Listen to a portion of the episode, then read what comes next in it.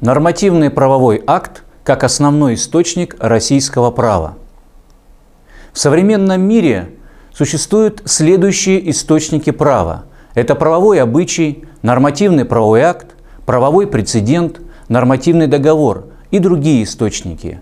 Как известно, основным источником российского права является нормативный правовой акт. То есть нормы российского права закреплены в основном в нормативных правовых актах.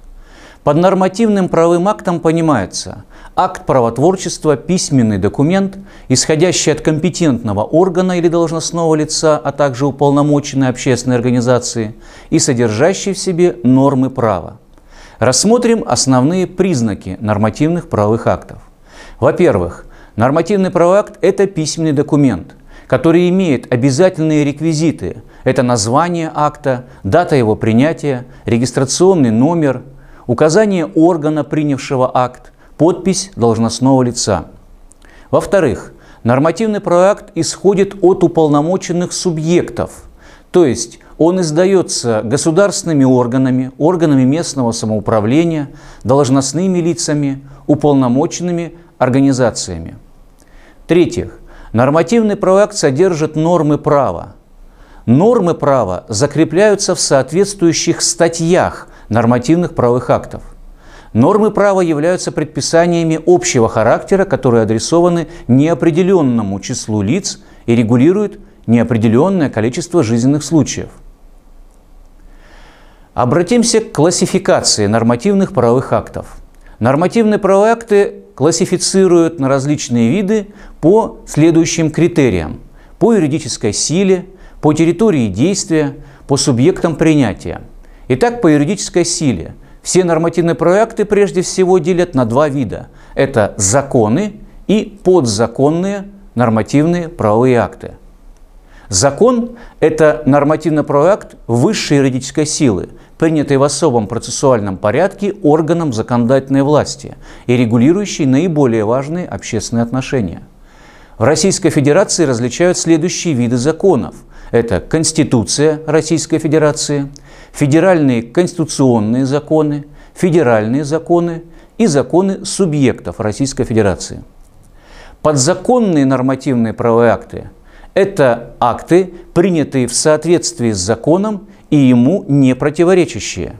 К подзаконным актам относят указы президента, постановления распоряжения правительства, приказы министерств, ведомств, также положения, регламенты.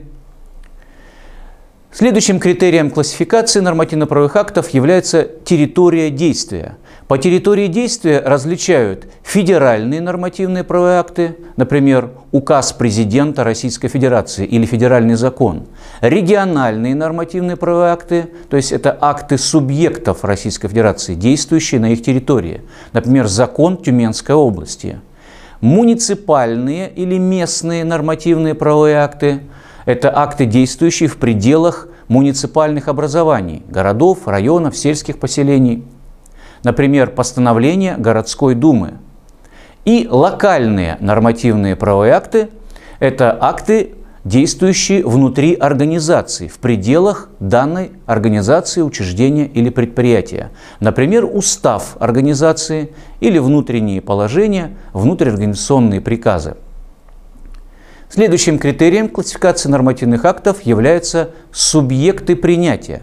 По субъектам принятия различают Акты референдума, то есть это нормативные правовые акты, принятые народом. Таким примером в России является Конституция Российской Федерации, которая принята была 12 декабря 1993 года на всенародном голосовании. Во-вторых, акты государственных органов, то есть это нормативный правовой акт, принятый, например, законодательными или исполнительными государственными органами. Следующим видом являются акты органов местного самоуправления или их называют муниципальные акты. Это акты, принятые на местном уровне соответствующими органами местного самоуправления, например, постановление городской думы. И четвертое, акты организаций, по-другому их называют локальные, то есть это нормативные акты, принятые в организациях, учреждениях, предприятиях, действующие в пределах только данной организации, например, как уже было сказано, устав, положение, приказ. Рассмотрим действия нормативных правовых актов во времени, в пространстве и по кругу лиц.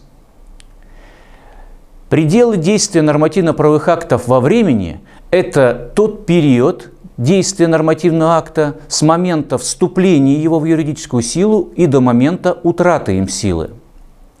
Действие нормативно-правовых актов во времени определяется моментом вступления акта в силу, моментом прекращения действия и правилом обратной силы нормативно-правового акта. Итак, первое. Нормативные правовые акты вступают в силу в следующих случаях по истечении определенного срока со дня официального опубликования. Так, федеральные законы по общему правилу вступают в силу через 10 дней после дня официального опубликования, например, в российской газете или парламентской газете или собрание законодательства Российской Федерации, либо на интернет-портале правовой информации. Также нормативно-правовые акты вступают в силу с конкретной даты, указанной в самом акте. Нормативно-правовые акты вступают в силу и с момента опубликования, если это также прямо указано в нем. Но законы, не опубликованные, не могут вступить в силу, они не применяются. И нормативно-правовые акты могут вступить в силу с момента принятия или подписания. Однако это правило касается только подзаконных актов так как закон, не опубликованный, не действует, не применяется, и с момента подписания закон не может вступить в силу. Прекращение действия нормативно-правового акта.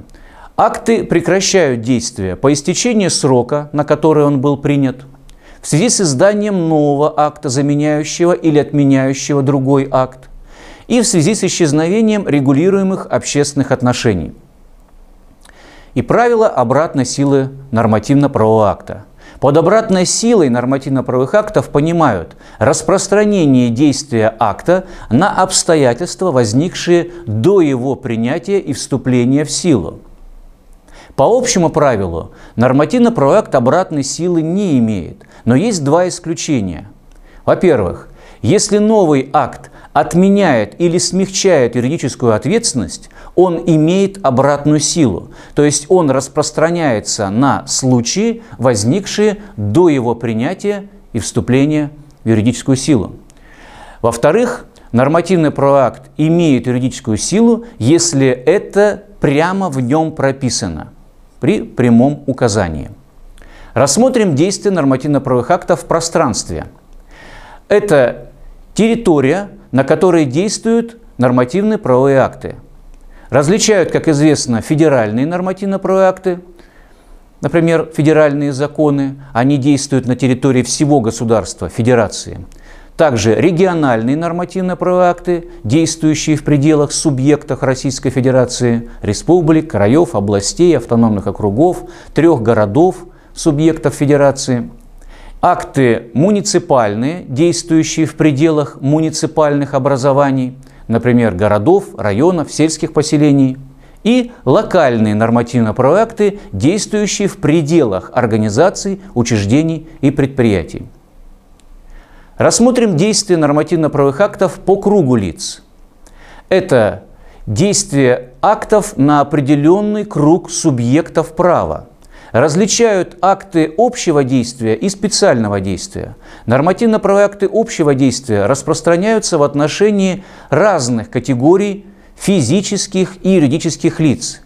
Категориями физических лиц являются граждане, иностранные граждане, лица без гражданства.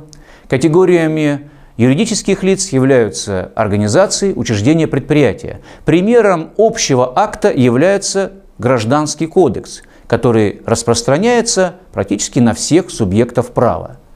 И нормативно-правовые акты специального действия распространяются в отношении только отдельной категории субъектов, например, судей или депутатов, или сотрудников полиции, военнослужащих.